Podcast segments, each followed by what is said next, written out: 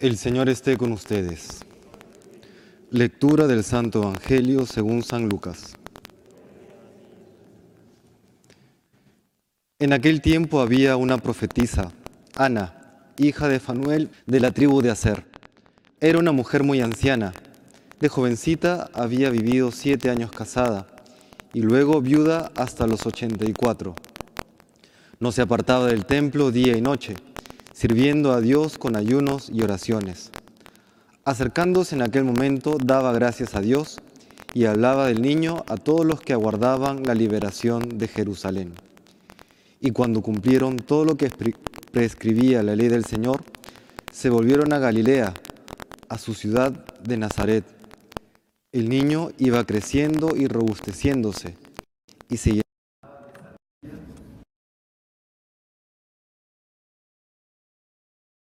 Palabra del Señor.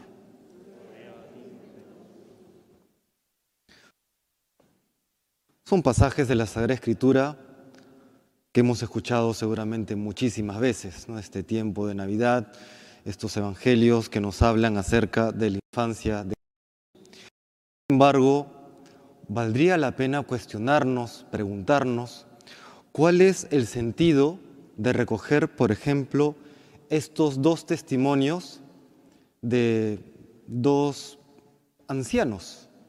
El día de ayer escuchábamos el testimonio de Simeón y este cántico de Simeón y por otro lado ahora el testimonio de esta profetisa Ana que tiene ya 84 años.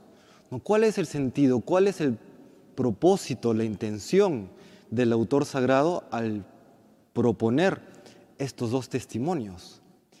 El día de hoy, lamentablemente, eh, el testimonio de las personas mayores no siempre se toma en cuenta. Estamos más orientados a términos prácticos, a términos productivos, a lo que, en fin, eh, genera eh, réditos, etcétera, etcétera. Sin embargo, una persona que tiene ya varios o muchos años encima, su testimonio es muy importante. ¿Por qué? Porque todos nosotros estamos en búsqueda. Todos nosotros estamos en busca de esa plenitud de vida. Y fíjense cómo dos personas de edad avanzada en este Evangelio saben, tras muchísimos años de vida, reconocer la alegría de encontrarse con el Salvador, la alegría de ver a Jesús, aunque todavía pequeñito, aunque todavía esa salvación, esa redención no se haya hecho propiamente efectiva. Pero ya el corazón de estos dos ancianos, Simeón y Ana, vibran ante la presencia del Mesías, ante la presencia de Jesús. De eso también tenemos que aprender nosotros, tanto los que ya tienen años encima como aquellos que todavía son jóvenes, saber que hay toda una historia, muchísimas personas a lo largo de la historia del mundo que han ido encontrándose con el Señor y que este encuentro con el Señor trae una alegría que solamente Dios nos puede dar. Un personaje ilustre alemán del siglo XIX decía que solo los tontos aprenden de los propios errores. Es verdad, porque hay que aprender de los errores de los demás. Hay que aprender de la experiencia de los demás. Hay que aprender de lo que los demás han vivido, de sus atinos y sus desatinos. Los atinos y desatinos de toda la humanidad nos dicen que el corazón solamente haya sosiego en Dios. El Salmo 113 o 115, dependiendo de Biblia, de la Biblia que tengan, porque hay diferentes eh, numeración, dice, por ejemplo, que aquellas personas que siguen las riquezas, los ídolos, el poder, finalmente terminan siendo como los ídolos a los que persiguen.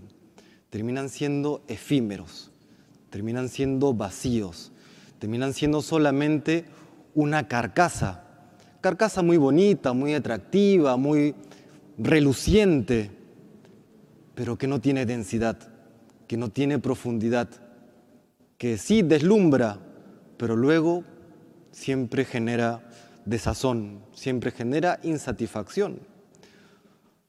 Por eso estos dos ancianos se alegran, gozan, se regocijan cuando ven a Jesús, porque saben que solamente Él puede traer el verdadero gozo, aquello que han estado anhelando durante toda su vida. Imagínense, 84 años o más anhelando el Mesías, y cuando lo ven ahí pequeñito, entran en regocijo. Pues eso que las personas mayores nos enseñan y la historia de la iglesia, la historia del mundo nos enseña, que sepamos pues acogerlo el día de hoy. Porque nuevamente, solamente los tontos aprenden de los propios errores. Que el Señor nos conceda esta gracia, esta lucidez de seguirle, de reconocerle, de amarle y de servirle. Que el Señor nos bendiga.